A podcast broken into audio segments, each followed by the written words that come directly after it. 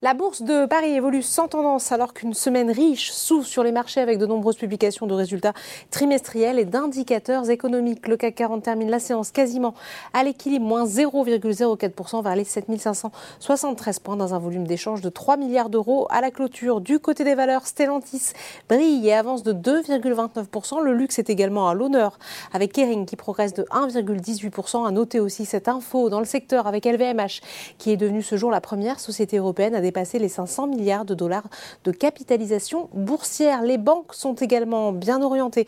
Crédit Agricole progresse de 0,83%, BNP Paribas de 0,82%. A contrario, ArcelorMittal recule de 2,30%. On passe maintenant au SBF 120. Gatling progresse de 4,16% à la faveur d'un relèvement de recommandation à acheter contre neutre et son objectif de cours passe à 20 euros contre 18. À l'opposé, Orpea plonge après le rejet par le conseil d'administration d'une demande d'Assemblée générale déposée par un groupe d'actionnaires. À noter aussi la baisse de Casino après la proposition de l'homme d'affaires tchèque Daniel Kretinsky d'une prise de contrôle du groupe. Enfin, on termine comme chaque jour par les marchés US. New York a, a ouvert sur une note stable, les investisseurs étant dans l'attente cette semaine de résultats des poids lourds, des nouvelles technologies et d'indicateurs de conjoncture et d'inflation aux États-Unis qui pourraient influer sur les décisions de la Fed le mois prochain. Voilà, c'est tout pour ce soir, mais n'oubliez pas toute l'actualité économique et et sur Boursorama.